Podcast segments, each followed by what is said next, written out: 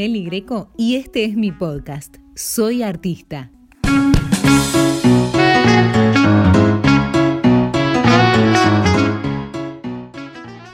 Bienvenidos al capítulo 6 de Soy Artista.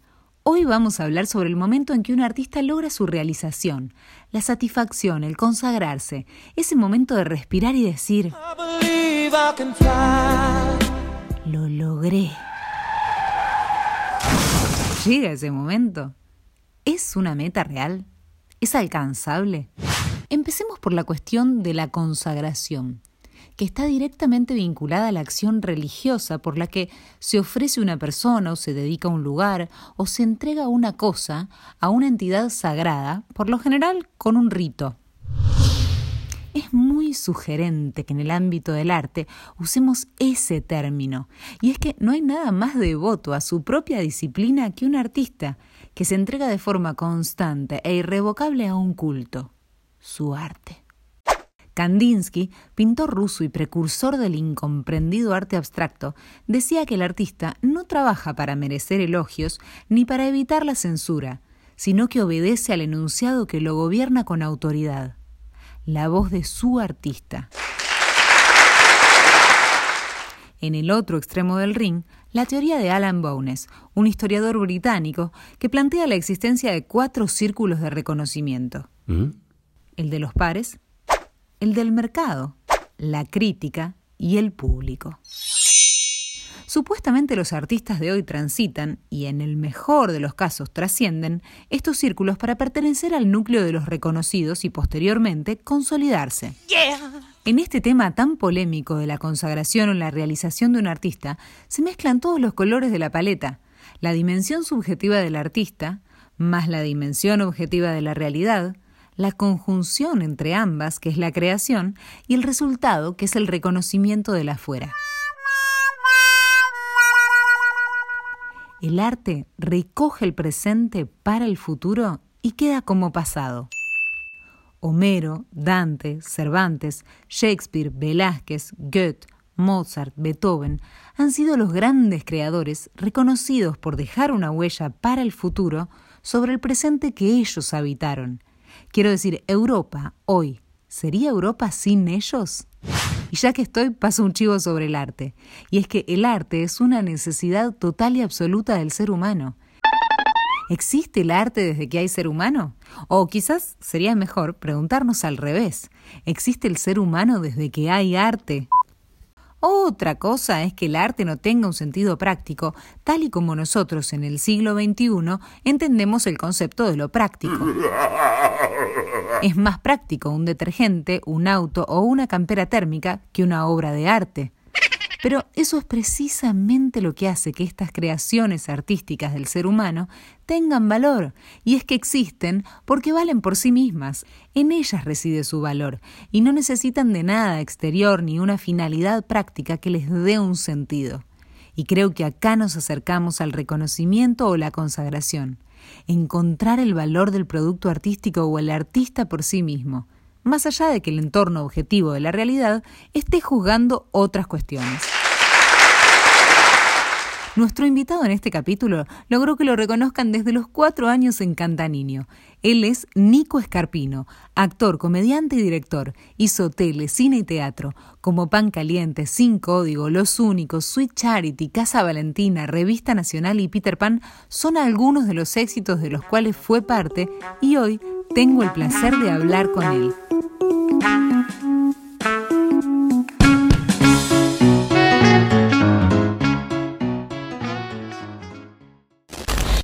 Hola, preciosa de mi corazón. Eh, eh, hoy me necesitas que, mm, eh, que me ponga auriculares. No, nada, así como estás, está todo bomba y estoy feliz de tenerte acá conmigo. Ay, te quiero, me encanta, me encanta acompañarte, diosa del universo. Ay, gracias, Nico, te extraño, te extraño ahí en la pata, mirándonos de reojo. Bueno, te cuento un poco de lo que vamos a charlar, a ver qué te parece. De lo que vos quieras, de lo que vos quieras, mi amor. Vamos, vamos a, hablar un poco de la realización del artista. ¿Cuándo el artista encuentra su consagración o su momento por lo menos de satisfacción, de decir, ¡Ah! lo logré, estoy conforme con lo que hice? Eh, yo, yo creo que... Mm, yo creo que mm, es muy interesante la pregunta, Meli, porque mira, yo creo que son distintos estadios que uno va transitando a medida que primero toma el compromiso de eh, lo que significa esta profesión, ¿no? De, un caso como el mío, en donde yo empiezo de muy pequeño, a los cuatro años, como un juego, después yo crezco, digamos, y ese juego, eh, sin dejar de, jugarlo, valga la redundancia, le doy em, el tono de profesionalismo. Me voy instruyendo, voy aprendiendo, voy eh, em, explorando, voy eh, poniendo en práctica, que en definitiva la experiencia es lo que más hace que uno crezca en esta profesión. Y, entonces, eh, intentando responder un poco a, tu pregunta, yo siento que hoy, incluso con la edad que tengo, que, es, que en diciembre voy a cumplir 48 años, em, siento, siento que estoy como en una etapa madura de mi actor. Em, em, e, estoy en un, en un momento re interesante pero siempre, siempre, a medida que voy eh, eh, transitando eh, distintos laburos, siempre vuelvo a tener, por más que tengo todo un terreno recorrido, vuelvo a tener como esta inquietud del ver por dónde abordar determinado personaje. Y cuando aparece y cuando lo encuentro y cuando empiezo a transitarlo en el devenir de las funciones, eh, ahí ese, ese actor que hoy eh, está en esta etapa madurativa, como te decía, eh, vuelve, digamos, a, a, transitar en ese, en ese camino de maduración. Más allá de que, de repente uno ya conozca el proceso con el que madura la fruta, por decirte, eh, cada manzana es un universo, entonces también cada trabajo y en tu caso cada personaje y cada construcción de ese personaje me imagino que también va repitiendo, obvio con sus diferencias, pero va repitiendo un poco ese proceso de maduración. Sí, sí, sí. Bueno, eh, yo eh, como no tengo eh, poder de síntesis, vos lo sintetizaste de una manera impecable. Te quiero. Yo también. Después, otra cosa que me gustaría conocer en realidad, cómo lo vivís, es qué sentís que te da la actuación, porque a mí en la danza yo siento que me da todo. Lo que, o sea, en realidad tendría que pensar más en lo que no me da pero, pero ¿cómo vivís vos la, actuación? ¿Qué sentís que te aporta a tu ser, a tu ser persona, a tu ser humano? Y es, eso, Meli, es lo mismo, es todo, o sea, me completa, me llena, eh, me satisface, eh, eh, se, se, mantiene encendida esa llama que, que, está o no está en, eh, lo más eh, profundo de tu ser. Eh, eso que, que, alimenta, digamos, además el mismo entusiasmo em, que, en las primeras veces, ¿no? Pero yo siempre digo algo, que si, que, que donde a mí se me apague esa llama que me hace mantener eh, vivo, que me hace mantener con esos nervios antes de salir a la función, sea el estreno eh, o sea eh, la número 100. Siempre hay algo que corre por adentro tuyo que es como muy difícil de describir, pero que si todo eso se, se apaga en esa llamita, eh, ya se me apaga todo. A mí me ha pasado mucho de decir, bueno, ay, por acá me dicen que es y yo me doy cuenta que no es por acá y cambio el rumbo y voy encaminando la carrera o, o los personajes que uno tiene que encarnar y de esa forma también uno va apelando a sus recursos creativos, que creo que hay ciertos contextos que también invitan a, sacar la creatividad de la galera, ¿no? Sin dudas, sin dudas. Lo que pasa que em, hay que ver en, en, este redescubrir entonces, hay que también aprender a que conviva todo esto nuevo que vos decís muy claramente.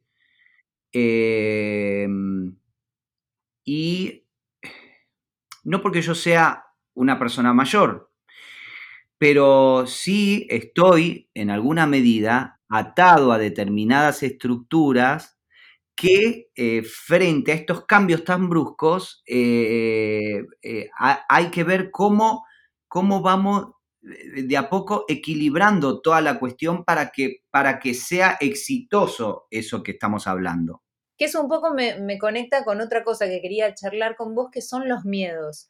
Eh, que creo que a los artistas en algún momento de nuestra carrera siempre nos invade, o, en algún momento de la carrera o todas las noches, pero, bueno, ¿cómo, ¿cómo tramitás vos el tema de ganarle al miedo y que el miedo justamente eh, no, te, no te bloquee y te invite a, todo lo contrario, a, avanzar?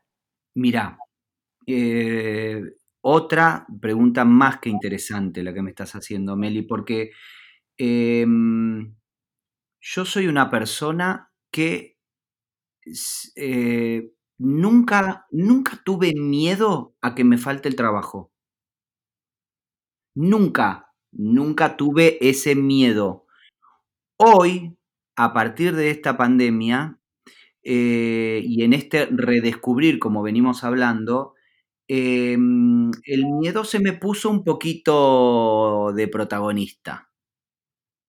Eh, entonces, eh, estoy teniendo eh, como varios trabajos al mismo tiempo y uno de ellos, y entiendo que es más que fundamental, torcerle la pulseada y volver a dejar al miedo donde estaba hace un tiempo. Ese miedo que te hace cuestionarte, que te hace preguntarte si lo que estás haciendo es o tenés que investigar un poco más o tenés que profundizar, sean pensamientos, sean ejercicios, sean maneras de encarar el trabajo. Yo creo que ese miedo a mí me potencia. Sí, sí, yo, yo, yo, yo me estoy encolumnando a ese lugar del miedo.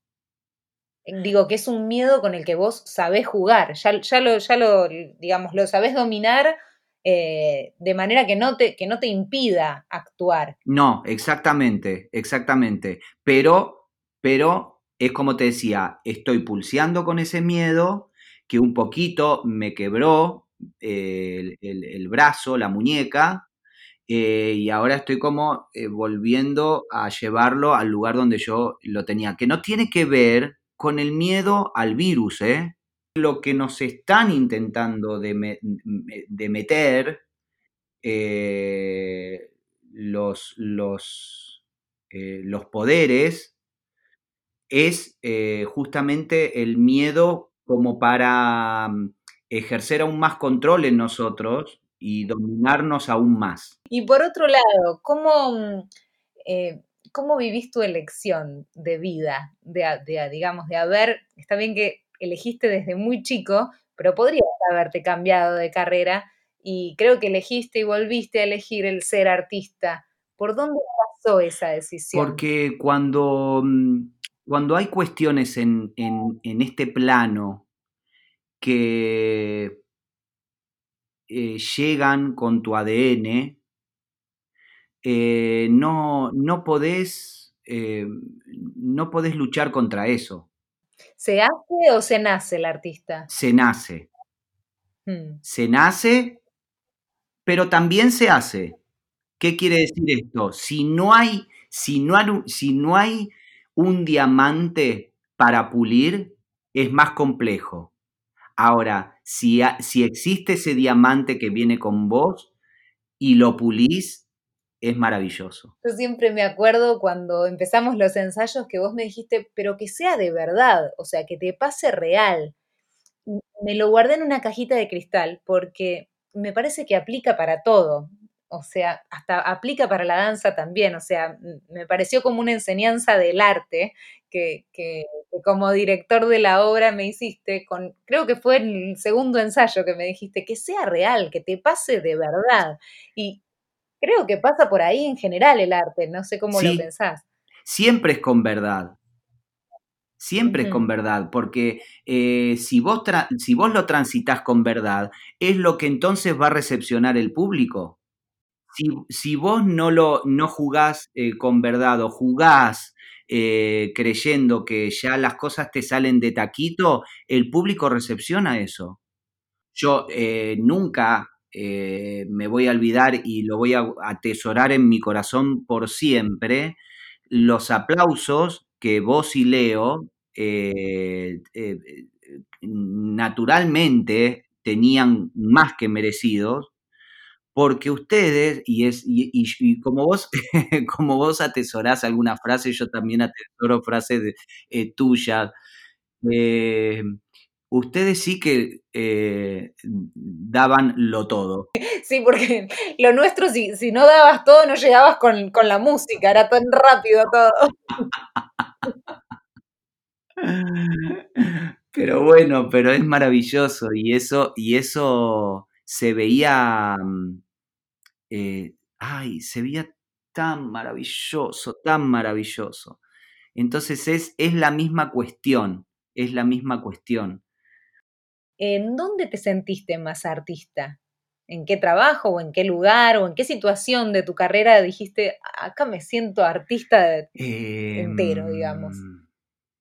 Em, em, estoy pensando porque mm, siempre me pareció que el término artista eh, es, tan, enorme ese término, porque además, porque además, siempre, siempre trabajé todo lo que me pasa arriba del escenario y todas las eh, cosas hermosas que recibo o de mis compañeros o mismo de algún espectador o incluso de, de los, los periodistas, cuando recibo halagos y estas cuestiones, siempre trabajé para, para entender que esto que ocurre y que es inexplicable muchas veces eh, eh, de, poder describir, no me pertenece. Sos tan noble, tan humilde en, en, cada instante de tu tránsito por este, por este camino. pero, pero, pero, em, pero te juro, Meli, que, mm, que además eh, de tener esta convicción, eh, lo digo porque uno también eh, debe trabajar con su ego. Ni muy, muy, ni tan, tan, como quien diría, ¿no? Tenerlo ahí, ahí, controlado, equilibrado. Una frase que te, una frase o una palabra que te defina a vos como, como artista, como actor, como trabajador del arte. Nunca nos olvidemos del niño que llevamos dentro. Muchísimas gracias por, por tu amor, por tu energía, por acompañarme siempre en todas. y bueno, pero es un ida y vuelta, mi amor. Y además vos que sos un ser tan luminoso, sos tan adorable, sos tan pura, sos tan genuina, sos tan talentosa, Meli. Yo de verdad te, no solo que te quiero, sino que además te admiro. De verdad, muchas gracias por estar y, y por toda esta charla hermosa. Gracias por escuchar mi podcast. Soy artista. Soy Meli Greco y te espero en el próximo capítulo.